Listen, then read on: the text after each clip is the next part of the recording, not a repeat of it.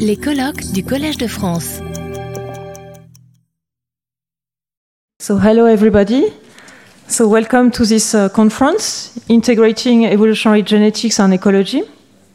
So, first, I would like to thank the Fondation Jean-François and Marie-Laure de Clermont-Tonnerre for their financial support, and also Collège de France for welcoming me at this uh, annual share Biodiversity and Ecosystems for this year.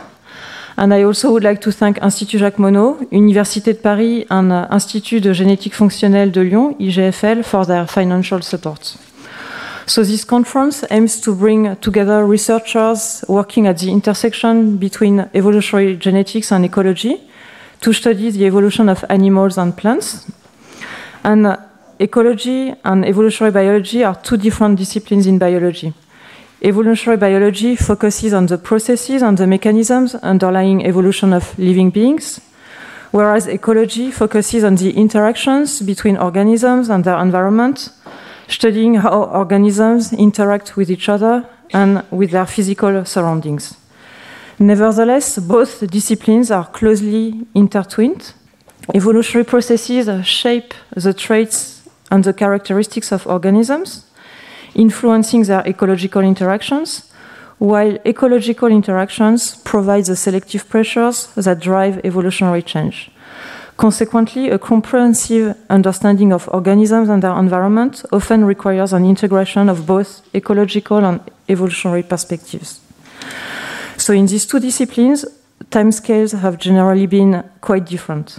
Evolutionary biology operates on longer timescales, often spanning thousands of, to millions of years, whereas ecological studies generally focus on short time scales ranging from days to years. Ecological studies investigate the immediate response to, uh, of organisms to their environment and how these, these interactions influence population dynamics and uh, community composition. But in recent years, research has shown that evolution can be very fast and can occur within a few generations. Both disciplines involve a significant part of field observations and modeling. And the spatial scale is also different, with ecological studies often being done at the level of the individual, the population, or the communities, while evolutionary biology considers species or larger taxonomic groups. But some very important evolutionary studies are also done at the level of populations, thus bridging the gap between evolutionary biology and ecology. Evolutionary biology focuses on uh, and puts emphasis on genetic change, whereas ecology emphasizes the interdependency and interactions between organisms and their environment. And nowadays, there is increasing recognition that ecological and evolutionary genetics approaches should be combined to study phenotypic diversity, adaptation, and evolution.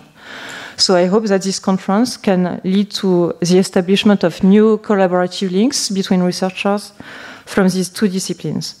So I'm very happy to welcome all the speakers of today's session and tomorrow's session on this topic.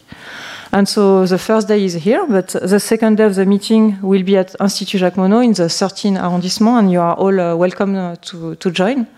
So if you haven't registered for the second day, you can come and I, I can put you on, uh, on the list. And uh, so thank you for coming, and I hope you will enjoy the conference. Yeah. Retrouvez tous les contenus du Collège de France sur www.colège-2-france.fr.